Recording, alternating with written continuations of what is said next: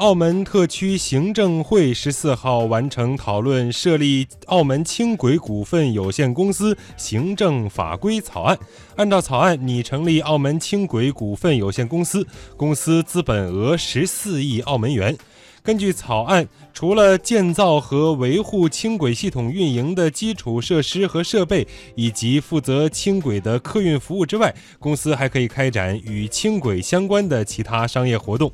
澳门特区政府运输基建办公室主任何蒋奇表示，澳门轻轨荡仔线目前正在进行大量测试，有望今年下半年开通运营。